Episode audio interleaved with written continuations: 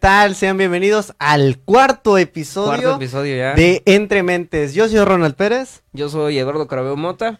y hoy vamos a hablar de un tema, al igual que los anteriores, de, muy, de mucha relevancia a nivel Mm, nacional. ¿eh? Mucha relevancia, muy interesante, la verdad. Y una cuestión muy. Creo que bueno, ahorita vamos a hablar. ¿Ya lo presentamos el tema o todavía? Pues claro, es la corrupción. La corrupción. La corrupción, algo, una palabra, una frase muy... Mira, eh, desde la perspectiva de otros países, de, tal vez de primer mundo en Europa, ven a México y dicen, ay, es que México es corrupto, México es un esto". estigma, un estigma encima de- del país. Este, y un tema que se ha escuchado, creo que desde hace años, incluso desde que yo tengo percepción este, de conciencia, podemos llamarlo así. Claro. El tema de la corrupción es algo que siempre ha estado presente. O sea, ¿qué es la corrupción? Casos de corrupción. Y más que nada, eh, yo siempre he relacionado la corrupción con las mordidas. O sea, Claro. es creo que incluso la cultura del mexicano, ¿no? Eh, que es. malmente se puede llamar cultura del mexicano, ese, ese, ese enlace. Exactamente, son esos estigmas, esos estereotipos en muchas Estigmas ocasiones. y estereotipos existentes. Pero tú crees que nos los hemos ganado.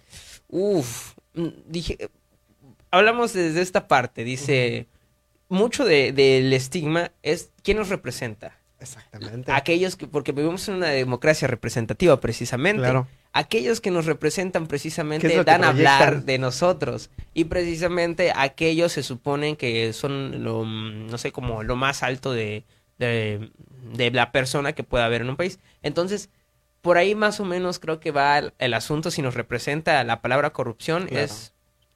Puede ser que sí. Porque Puede mira, sí. los representantes de los gobiernos que hemos tenido. Pero eh, se lo han ganado ellos. Pero la gente, ¿tú crees que La población. la población en general, la población mexicana, realmente recurre a ese tipo de acciones? Incluso ahí entra un tema más interesante. La corrupción hasta qué grado. Porque creo que la corrupción eh, tiene diferentes facetas. En, en un... Es un curso, no era un diplomado, que daba a México X, una página este, validada por creo que la CEGOP. Eh, mencionaba, por ejemplo, me el- en el examen que presentaba decían, ¿cuáles de los siguientes casos son corrupción? Por ejemplo, hacer la tarea de un compañero, eh, eh, darle dinero a un funcionario público para que haga más rápido un trámite y un tercero que no me acuerdo. Y yo ponía los que eran más evidentes, por ejemplo, el darle dinero a un funcionario público para hacer un trámite. Claro. Pero la idea de que si un compañero te paga para que le haga su tarea, que es algo que suele- sucede en secundaria, preparatoria, eh, puede ser considerado corrupción. Te hago la pregunta, ¿tú pensarías que es corrupción? Fíjate eso? que ahorita, justo ahorita, se me vino a la mente, no sé si has visto ese programa Shark Tank, Sí, sí lo he visto. este, le presentaron un negocio Ah, parecido. Claro, claro, claro. Y lo analizaban eh, eh, un personaje muy conocido igual. Y él, de- y él decía, Ricardo no es que Crowe. sea, no recuerdo, fíjate, pero él decía, no es que sea inmoral, sino es amoral, Amoral, la, la acción de cobrar por una tarea. Ok, yo tengo, eh, de eso se trata del capitalismo igual. Ah, ah, Entonces, exacto. Yo tengo el recurso para solventar, para facilitarme el camino. ¿Por qué no lo utilizo? Digo, no estoy violando ninguna ley. En ese No, caso, no, en no, ese no. caso no estoy violando una ley. En ese caso no sería inmoral, sería amoral. Amoral, amoral. Pero ahora bien, en casos más grandes, por ejemplo, eh, las mordidas que mencionabas, Sí, ¿no? sí, sí. que muchas veces lo relacion- relacionamos. En muchas ocasiones decimos corrupción, inmediatamente pensamos en un policía recibiendo una mordida o Claramente. algún político. Entonces, ahí es donde entran precisamente también esos temas. Si, si eso, si está bien o está mal. ¿Bajo qué término? ¿O bajo, qué, qué, términos? Eh, circunstancias? ¿O bajo qué condiciones tiene que eh, suceder para que nosotros lo consideremos co- corrupción. Corrupción, Pero incluso, digo, en ese, en ese, en ese tema que se planteaba, por ejemplo, yo en preparatoria hacía tarea de compañeros, precisamente por, por dinero, pero yo no lo consideraba como un acto de corrupción. Claro. Porque este, este, este curso abordaba la corrupción precisamente desde un sentido cultural. Porque si hablamos de corrupción no podemos decir esto sí es corrupción, esto no es corrupción. Así es. Eh, entonces ahí es donde debemos entrar al concepto de qué es corrupción. Pero Eh, eso es, también es un, ideal colectivo al que también nos hemos apegado, en el decir esto es bueno o esto es malo. Porque originalmente nosotros no creo que conozcamos cuando nacemos, conozcamos lo que Ah, es no, no, no. Y bueno, entonces, ¿bajo qué, bajo qué concepto, bajo qué línea nos estamos creciendo? Digo, diariamente en México sabemos que en las noticias aparecen casos de corrupción. Digo, tenemos Todos el los caso de Lozoya y eh, el caso de Obredech, eh, el caso de Enrique Peña Nieto, el caso de Felipe Calderón. infinidad de este, expresidentes y de funcionarios de públicos. funcionarios públicos, tanto, incluso no tanto. Pero eso también afecta a la población en cierta medida. sí afecta a la población necesariamente, porque estamos hablando que esto es lo que habla un poco de lo que versa bastante el, el- cuando hablamos de corrupción. Claro. Se bueno, incluso ahí viene la, la- el abordar el tema desde la corrupción administrativa, porque no es la misma la corrupción eh, en un sentido amplio general, Claro. en una, en un, en cuando hablamos en el sector público y en el sector administrativo. Ahí la corrupción torna, este, a un pensamiento diferente cuando ya hablamos de personas, porque se supone que los funcionarios públicos están al servicio de la población. Se supone. Se supone. No, no, no, no se supone. Están al servicio de la población. Pero esto se, esta línea, este, este pensamiento se, se quebranta precisamente cuando eh, nace la idea de que ya no veo por el, por el colectivo, ahora veo por mi interés individual. Claro. Por mi interés individual y no por el colectivo. Es querer sacar un beneficio de algo precisamente. Hablamos ya en un caso más concreto. Por ejemplo, lo que sucedía mucho en las juntas de conciliación, no, los tribunales laborales. Creo una reforma en el 2017, bueno, una reforma en el 2014 en el sexenio de Enrique Peña Nieto, que vino a cambiar este... va- varias. Bueno, hubieron Muchas. varias, pero en materia laboral Ajá. esta reforma sí, Sí. fue importante. ¿Por qué? Incluso esto habla mucho de lo que puede hacer la corrupción en el sistema administrativo de una institución. Claro. Que mm, este incluso este análisis lo hice en la licenciatura, que cuando hablamos el por qué se hizo esta reforma y en verdad si era necesaria y sí se habló de que sí era importante y sí era necesaria. ¿De qué va este el problema que tenía este, este lugar de, de- de impartición de justicia para los trabajadores? Mencionaba lo siguiente, que había un nivel alto de soborno porque para hacer un trámite las personas que trabajaban ahí ya se habían acostumbrado a que necesi- necesitaban un incentivo este extra, un incentivo, ¿cómo podemos llamarlo? Eh, fuera de su salario para poder agilizar las cosas. Que tanto era la corrupción que te cobraban las copias, te cobraban las impresiones, las hojas, todo era. Entonces esta corrupción hizo que la burocracia, porque ahí entran los otros problemas del mexicano, que, que sí afecta al mexicano, porque dices, dilatan mucho una acción, Claro. porque están esperando que tú les des un beneficio, es ayúdame a ayudarte. Eh, Ahí sale el dicho que con dinero baila el perro. ¿no? Exacto, ahí sale ese, ese, esa sería la palabra correcta, una cosmovisión, que es Claro. una visión cultural de una sociedad, de que así funciona. Es que, y, y es que así nos hemos crecido. Digo, así nos hemos crecido. Repito, en las noticias salen infinidad de casos. Eh, en, en, el, en la calle también tenemos, en el caso de algunos policías, algunos otros que sí cumplen sus deberes. No hay que Es, es generalizar. cierto, no hay que generalizar. Pero este sí existe esa presencia de la corrupción en el colectivo mexicano. ¿Es parte acaso de la naturaleza del mexicano? ¿Nace así siendo corrupto? La naturaleza del ser humano, mejor dicho. Eh, del para no centrarlos en el mexicano. Porque también, también, también existe el mundo y las demás partes del mundo que son más corruptas que, Claro, claro. México. Entonces, el ser humano nace es- con esta habilidad, por llamarlo de alguna manera, o la va adquiriendo a través del ambiente en el que se va desarrollando. Yo me voy más con el sentido de que es en el ambiente donde se desarrolla. Este, porque es una práctica aprendida. Eh, de- de- estamos de acuerdo que es una práctica aprendida de decir, si hago esto, obtengo más fácil cierta cuestión, ¿no? Entonces podemos saber que es una práctica aprendida y que poco a poco este, va trascendiendo a decir, es que así funciona el Exacto, sistema. Así funciona. Incluso ya que mencionas esto de los países corruptos, este tenemos una imagen, Claro. no sé si la pueden proyectar, este en nivel corrupción ya para estarnos centrando un poco más Así en es. esto. Eh, y es un dato pues curioso que va en relación al posicionamiento de México en, en la percepción de corrupción. Por ejemplo, vemos que ahí México aparece en el lugar 124 Imagínate. de cuándo? 180 países. La calificación va así. Este, la calificación va de 0 a 100, donde 0 es la, la peor calificación a nivel de corrupción y 100 es este, no, no tienes corrupción. Pero esa es la percepción. Es la percepción. Ok. Hay, hay- hay que aclarar que este, este es de la IPC, este, eh, eh, y menciona precisamente esta- estos estándares. Es la percepción de corrupción que hacen un estudio a qué tan frágil es tu administración de, sobornos. Y bueno, ¿cuál, ¿cuál crees que es el país con más alto o cuál es la calificación del país? Incluso eso nos da un panorama eh, globalizado en la corrupción está en todas partes. ¿Y cuánto crees que es la calificación más alta? No sabría decirte. De 0 a, de 0 a 100. En corrupción. Ajá.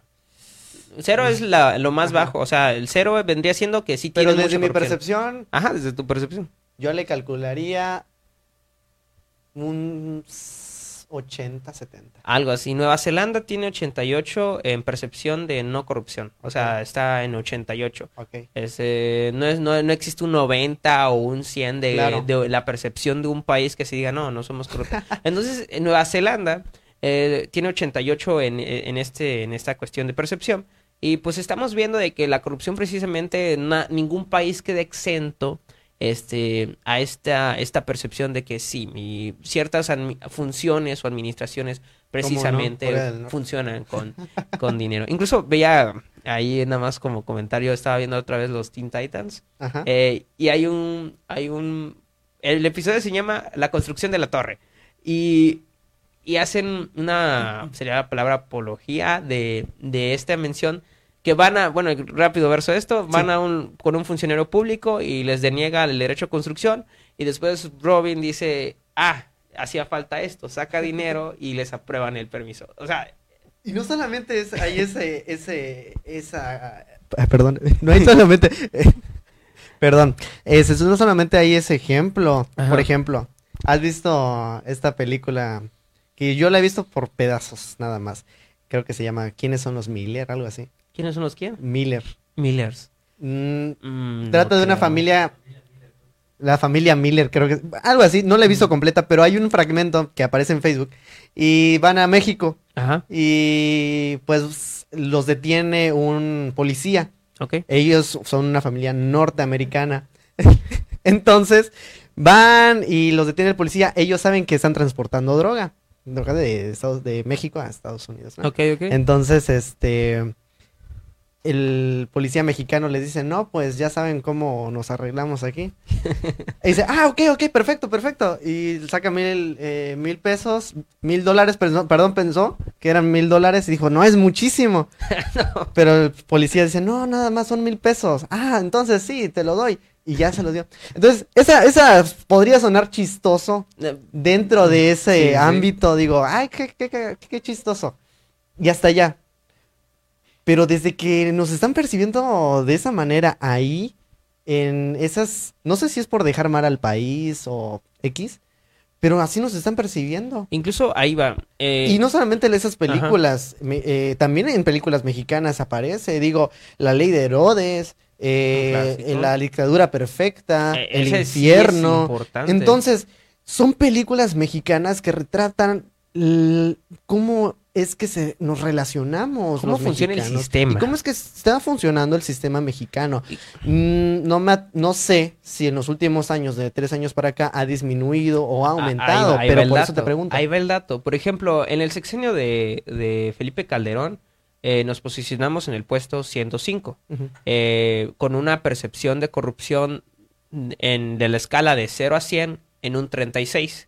En el, en el periodo del sexenio de Enrique Peña Nieto, que a mi consideración, que es el que más vi este, en esta etapa de pensamiento crítico, Claro. eh, es el sexenio creo que tuvo más corrupción de todos y la percepción iba en 29 y actualmente en el 2020 que sacaron su, su, su informe la IPC este menciona que la percepción estamos en el puesto 124 y la percepción a niveles este de, de ranking de, de calificación es 34 entonces no hemos eh, hemos mejorado un poco en percepción pero no es como una mejora así estratosférica de, oh, sí hemos mejorado. Oye, bastante". pero Son- bueno, son no, ¿de qué otra manera se puede medir la corrupción? Digo, no es que has cometido corrupción, ¿sí o no? O es más bien lo único que tenemos, los únicos datos, que es la percepción. Eh, Es que precisamente es la percepción que se tiene, porque es una encuesta que se suele hacer este, a la población, Claro. este, no toda la población, pero sí a la mayor parte de población que se pueda, que se, si ellos han sufrido de casos de corrupción, si piensan que los funcionarios son corruptos, entonces se hacen estas preguntas que es bajo la percepción eh, mayoritaria de, la, de un sector poblacional, que claro, no es una verdad absoluta porque Claro. dice percepción. Ah, No, es- no es un hecho, este, pero sí nos sirve para vislumbrar, digo, vislumbrar, vislumbrar, este, la idea eh, de cómo se encuentra eh, una nación. Está, Eh, está cañón porque, pues, ah, bueno, aquí en este ámbito, en el ámbito de la salud, en el sistema administrativo, sabemos que es un rollo para sacar una cita. En lo que sacas una cita, creo que ya te moriste. En el, en el sistemas de salud, eh, nos falta mejorar muchísimo. Pero Sí. todo parte de eso mismo, de la corrupción. Digo, hoy en día se está aplicando el INSABI. Y sabemos que existen carencias de medicamentos, pero al momento de atacar la corrupción, o como lo está haciendo, por ejemplo, el presidente, también se trae consigo, por ejemplo, el desabasto de medicamentos, que sí es un mal, pero es un mal, no sé si es necesario. Incluso ahí te va un detalle muy interesante. En una plática que se llama, que, que creo que se llama el mal menor cuando tomas una decisión. Pero precisamente con esta cuestión de desabasto de medicamentos viene el sentido de la evaluación y de políticas y programas, o po- podemos llamarlo hasta estrategias políticas. Ahí yo siento que sí hubo un error, porque antes de cancelar los contratos a las farmacéuticas que le compraba, que sí era muy caro, primero debías de ver, conseguir ya alguien que te solventara Claro. aquel desabasto, porque si no estamos hablando de un problema precisamente de desabasto.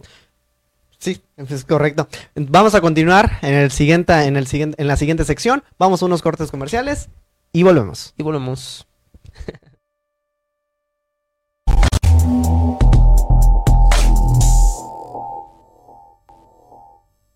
Y volvemos de nuevo hablando del tema de corrupción De que corrupción. ya nos íbamos para de vuelo.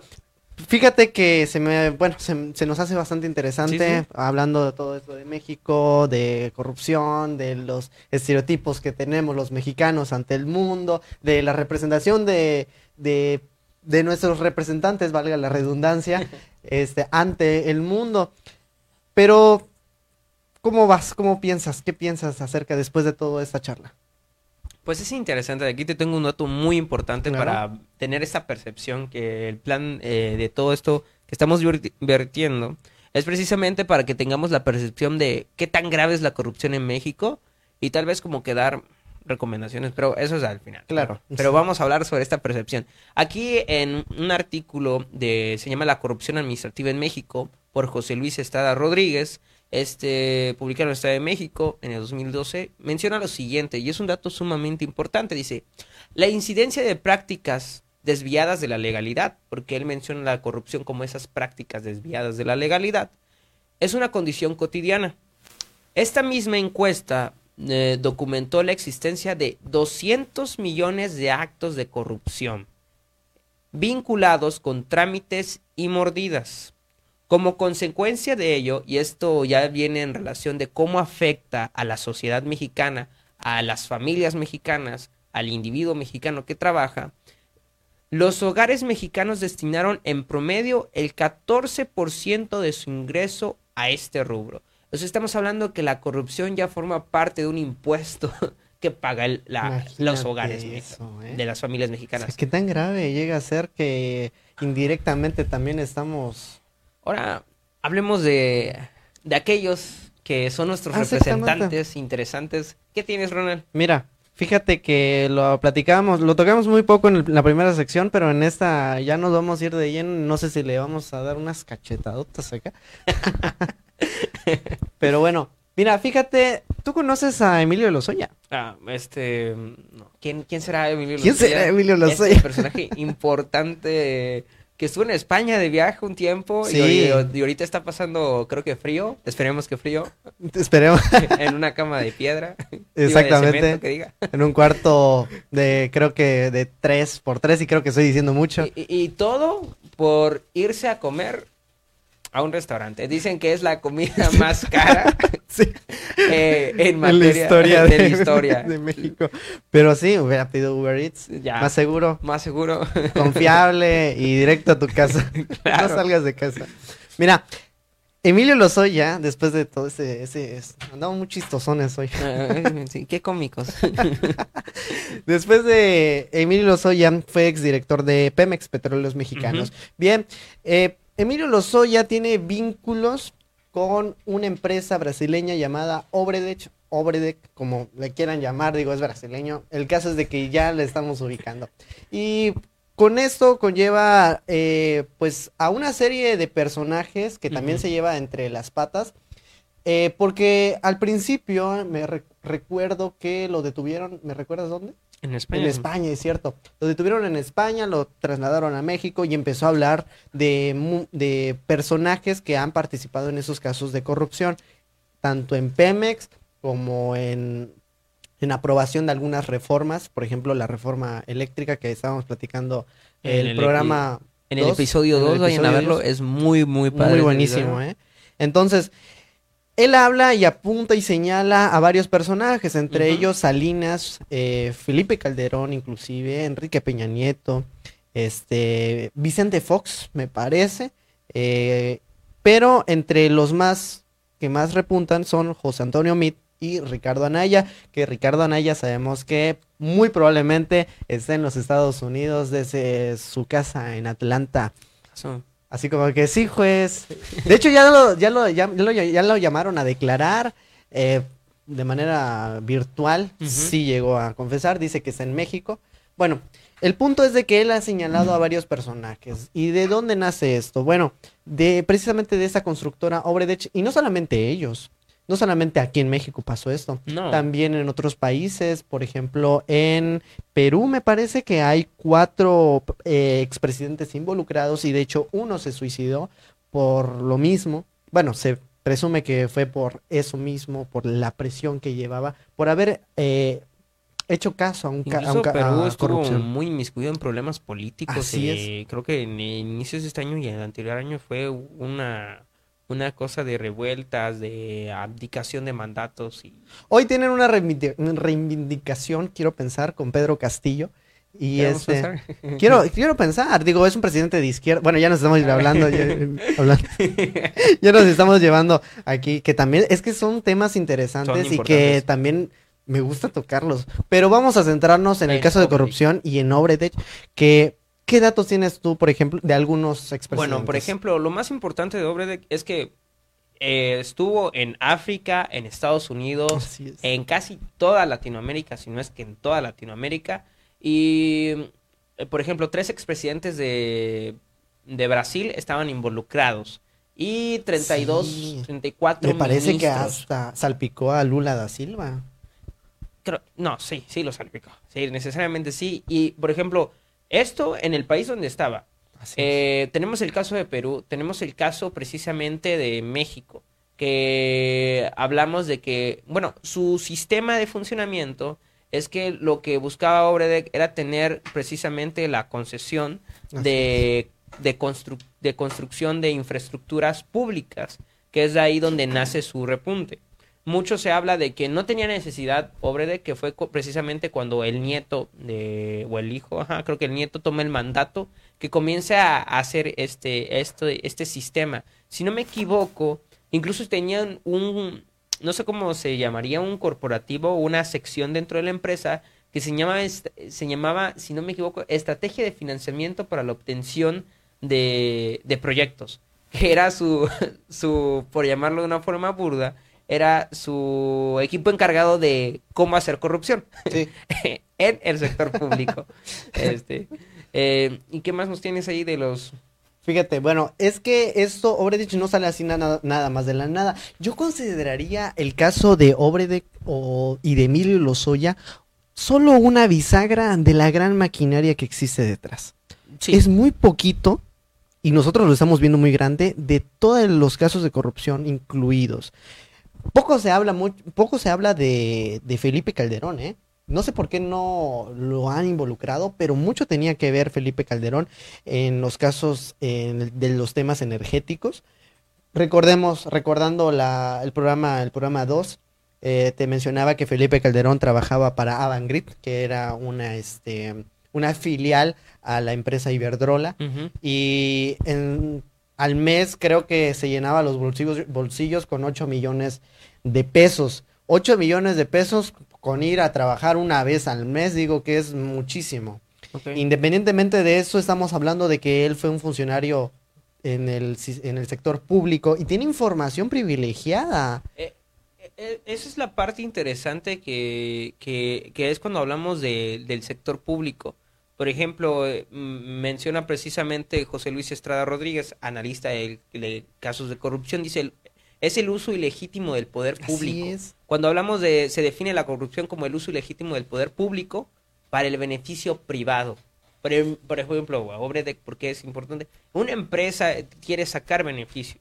Este, este, el uso ilegítimo del conocimiento que yo tengo y privilegio, lo que llamamos el beneficio privado, así como todo uso ilegal o no ético de la actividad gubernamental como consecuencia de consideraciones de beneficio personal o político. Por ejemplo, eh, mucho se habla que Enrique Peña Nieto ganó gracias a Obredec porque él dio el financiamiento para que, incluso hablamos de, esas, de esa condición de cómo estas empresas, podemos decirlo, yo te apoyo, ahora me debes a mí. Que no tengo intereses sobre tu país, nada más de conseguir dinero y a mí no me importa tu política, si mejora o empeora tu, tu población. Por eso yo te financio y tú tienes que hacer caso, hasta podemos llamarlo sumiso, a las peticiones que yo te exija. ¿Algún dato interesante? Fíjate, bueno, voy a hay un, hay un, igual una, este, hay una serie de conexiones entre Lozoya, Obredech y Appleby. Appleby así como eh, manzana, suenas a manzana, Steve Jobs. Pero no, eh, no sé si tenga algo que ver, desconozco esa parte, espero que no. Bueno, ¿te acuerdas de, no sé si ubicas los Panama Papers, que muchos eh, habló en algún momento? Sí, sí, que son recientes incluso, ¿no? Exactamente. Bueno, ahí sale Mario Vargas Llosa, eh, Mario Vargas Llosa se presume que lavó dinero de varias igual empresas. Entonces, dice que estos, esas, eh, esas, esos hechos son hasta menores, pareciera un juego de niños, en comparación, por ejemplo, con los Paradise, Paradise Papers, que son los paraísos fiscales que se crearon a base de esas empresas, por ejemplo, Obredech también para lavar el lavado de dinero. Aquí entra también esta empresa que te digo que se llama Appleby, que está en Bermudas, en, los Estados Unidos. ¿sí? Y, este, y se han hecho varias investigaciones. De ahí también nace, eh, te digo, repito, Obredech aquí en México y en muchos países de Latinoamérica, casualmente. Entonces, de aquí, de estos nombres eh, que de personas que tienen paraísos fiscales, que tienen empresas fantasmas, resaltan varios, entre ellas la reina Isabel II. Es el príncipe Carlos, me parece que es su hijo, no estoy enterado de eso. Eh, George Soros, Juan Manuel Santos, que es expresidente de Colombia, y no solamente él, te digo que hay hasta cuatro expresidentes involucrados en Perú. Este, Wilbur Ross, eh, secretario de Comercio de los Estados Unidos. Y fíjate que hasta estos momentos, hasta antes de los Oya, me parece que no había ningún encarcelado aquí en México por el caso Obredech. No ha habido y creo que no hay todavía. Encarcelados como, tal, no. Pero, sí vinculados a procesos. Exactamente.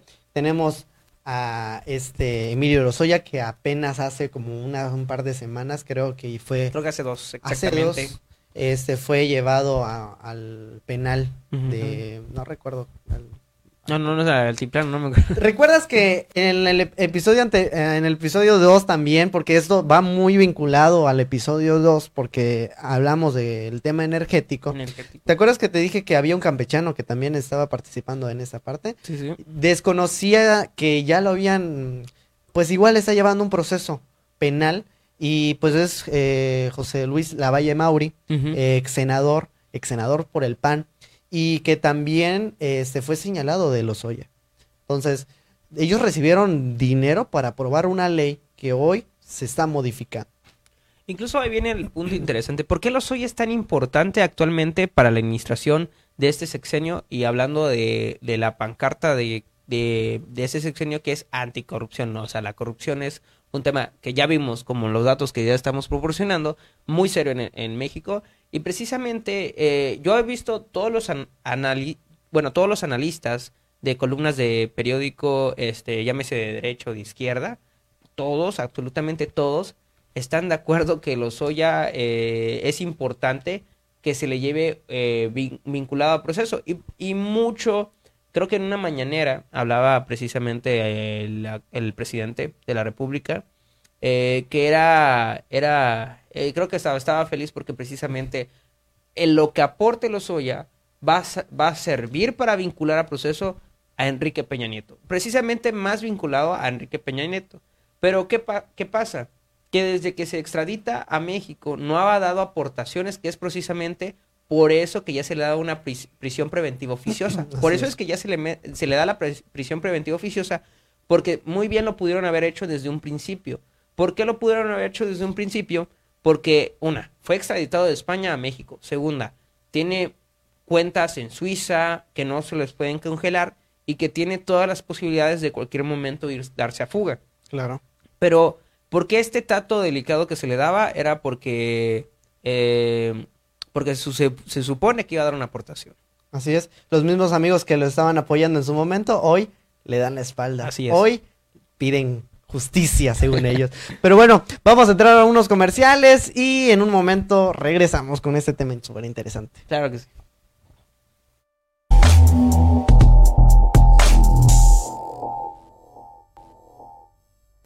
Buenas noches. Estamos ya en la tercera y última sección de este tema tan extenso que de nuevo cuenta siempre, se queda muy corto, yo siento que... Pero está bien, está bien. Digo, vamos empezando, ya vamos por el cuarto episodio. Pero ya vamos de lleno para aprovechar el tiempo.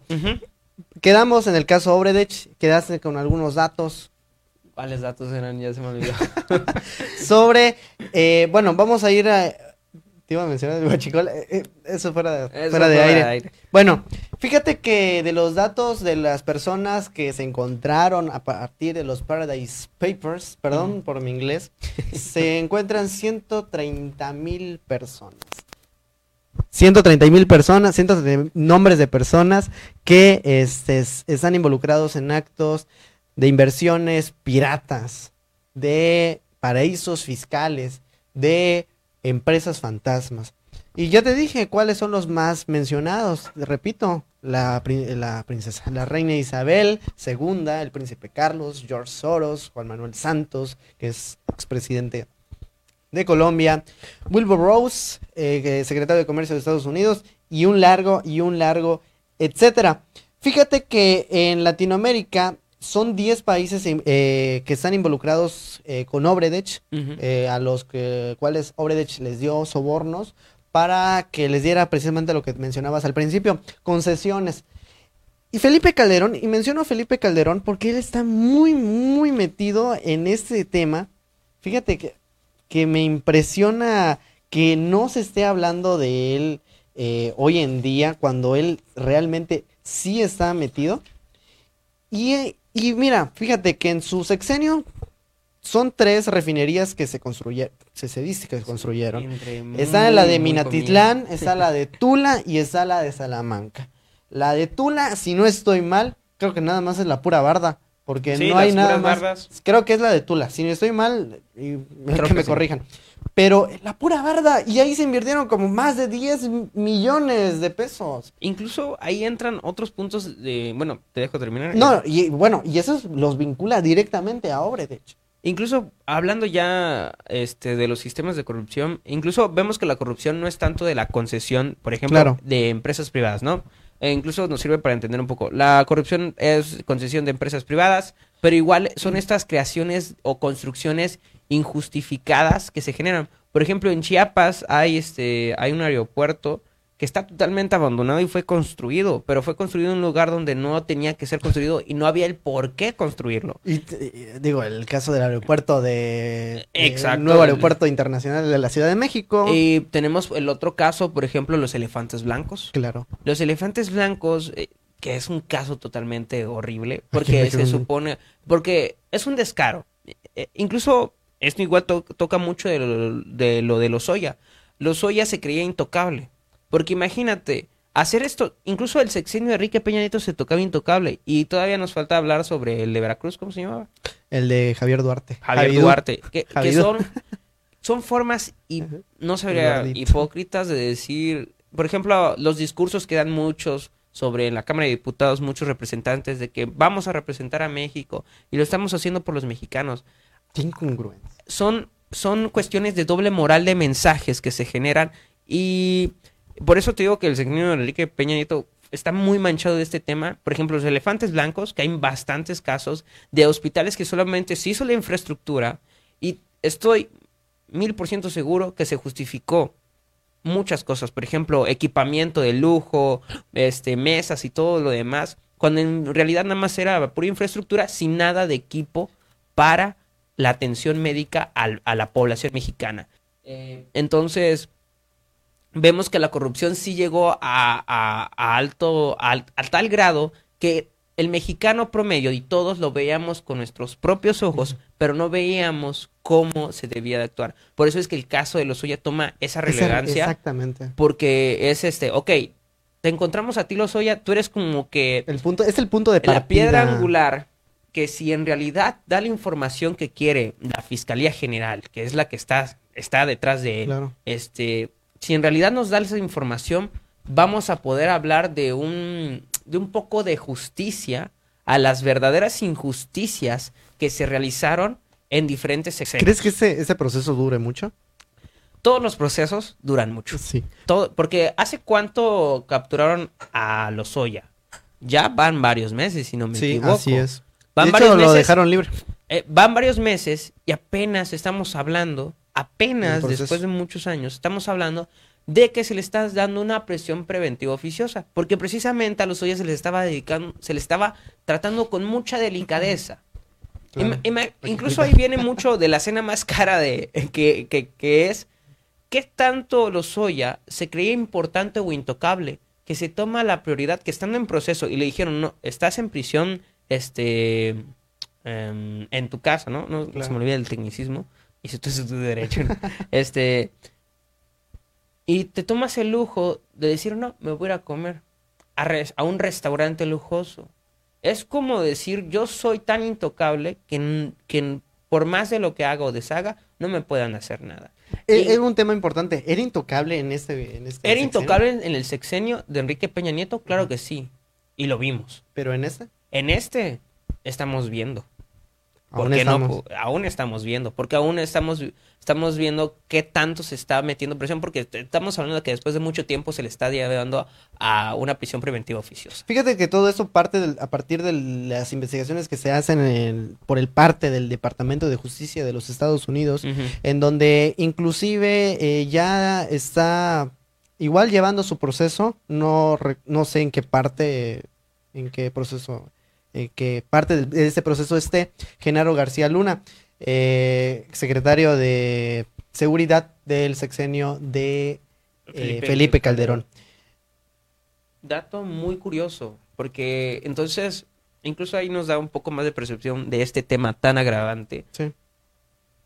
Cuando hablamos de que eh, la- el sistema de seguridad se ve vinculado precisamente en cuestiones de corrupción. O sea, la seguridad, que es su- según la, la pirámide de Maslow, este, Claro. para las, las necesidades de la humanidad, este, se ven, se ven este, inmiscuidas precisamente en que la, no- la seguridad está inmiscuida en la corrupción y alguien que era importante para el combate del narcotráfico era, era compadre de precisamente de estas personas, si podemos llamarlo así. Qué, qué, qué, qué curioso, digo, la fallida guerra contra el narco que se inició en el, en el sexenio de Felipe Calderón. Es una fallida eh, guerra contra el narco, esa, esa dichosa, que dejó muchísimos, muchísimos civiles heridos, familias incompletas. Y digo, nosotros tal vez aquí no nos pegó en el sureste, pero allá en el norte.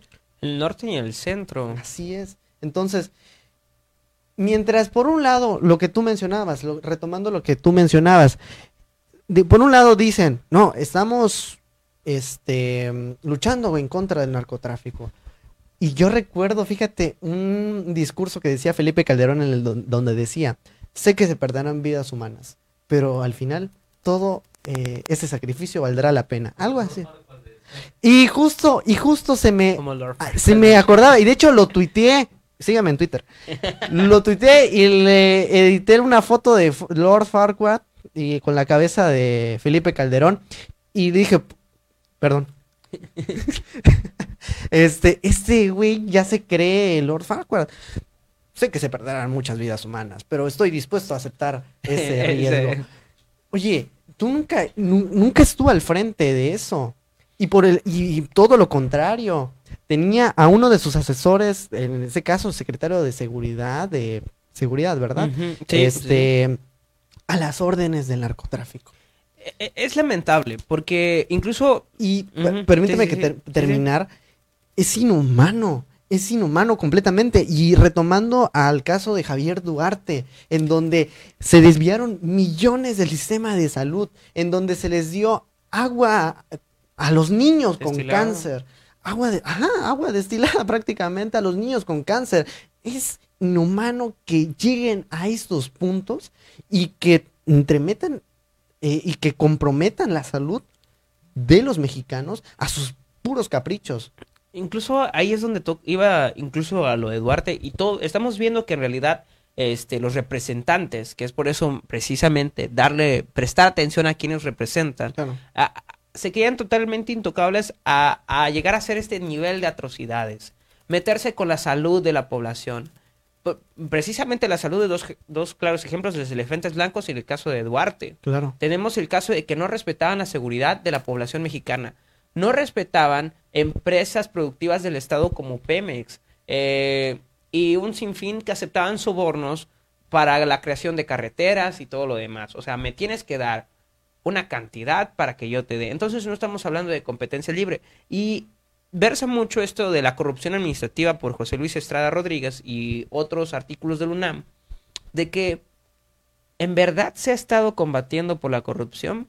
No hace mucho yo escribía este, un ensayo acerca de esto y mencionaba que estoy asqueado precisamente de aquellos políticos que se paran enfrente de una cámara y salen diciendo nosotros vamos a luchar por el pueblo mexicano y vamos a combatir la corrupción porque estamos hablando de una doble moral y de un doble discurso porque en las palabras precisamente hablan acerca bastante de, de luchar en contra de esto y me atrevo a decir que desde este sexenio hacia atrás nunca se ha luchado, nunca, por la corrupción. Actualmente no voy a dar la aseveración de que 100% se está luchando, sí se está intentando luchar porque la corrupción no se va a erradicar de un día para otro. Claro. Pero sí se está haciendo un esfuerzo, precisamente. Y eh, esperemos ver a Lozoya dando información valiosa porque se lo comentaba no hace mucho, creo que en, en un debate, le decía, porque no creo que Enrique Peña Nieto, ni todas las personas que están involucradas en las palabras o pruebas que pueda aportar Lozoya, se queden de brazos cruzados esperando que Lozoya los inculpe. Al menos yo no creo que se queden de brazos cruzados. Ahora falta ver cómo lleva la fiscalía este caso. Es correcto. Y no solamente la, la fiscalía, a ver, también nos, igual, como dices, la corrupción no se va a erradicar de la noche a la mañana. Lleva un proceso. Y también nosotros formamos parte de este sistema. Somos parte. Eh, creo que Andrés Manuel publicó eh, la cartilla moral, algo así. No sé si la llegaste a leer. Mm, más o menos, nada más lo bueno, toca ciertos puntos, entre ellos la corrupción. El principal y uno de los principales males que surgen, que parte como un punto de línea muy importante para que surjan otros problemas, por ejemplo, en este caso la deficiencia de medicamentos. Deficiencia, hablamos de eh, la corrupción, que es lo que incluso la corrupción administrativa va desde lo desde el sector salud, sector educacional, sector este em, ¿qué te parece? Impartición de justicia. En el trabajo, Porque en, todo, de- en todas las secretarías, todo, pues. Abarca todo. En todas las secretarías. Y te y digo, o sea, ¿en dónde tenían la cabeza? ¿Dónde rayos tenía la cabeza Si Javier es que Duarte? tenían cabeza. si es que tenían cabeza, así como lo dices. O sea, de pasearse, de decir, ay, a mí me encanta este, ayudar, a mí me encantan los niños, en plan, y que su esposa se estuviera fotografiando y que por detrás se estuviera apuñalando con esas, eh, con agua destilada, es in- completamente inhumano. Y, me- y así como tú dices, sí, también Esas- asqueante. es estar asqueado precisamente de estos O sea, discursos. diría alguien por allá, me zurra, me laxa, me excreta. O sea, es en serio. Es- entonces sí estamos hablando de la corrupción en un nivel pues muy agravante. Ahora, ya hablamos del caso de los y todos los demás estos casos. Eh, incluso aquí tengo una parte muy interesante cuando hablamos, este, la, an- la antíntesis entre política y ética, porque precisamente es de corrupción, hablamos de ética, está tan en desuso en nuestros países en los que el poder se obtiene encima de los intereses generales. Y esto es de. José Luis Cadena Montenegro, un ensayista que habla, ser un ensayista político. La antítesis entre política y ética está tan en desuso. ¿Qué es esto cuando hablamos de la corrupción?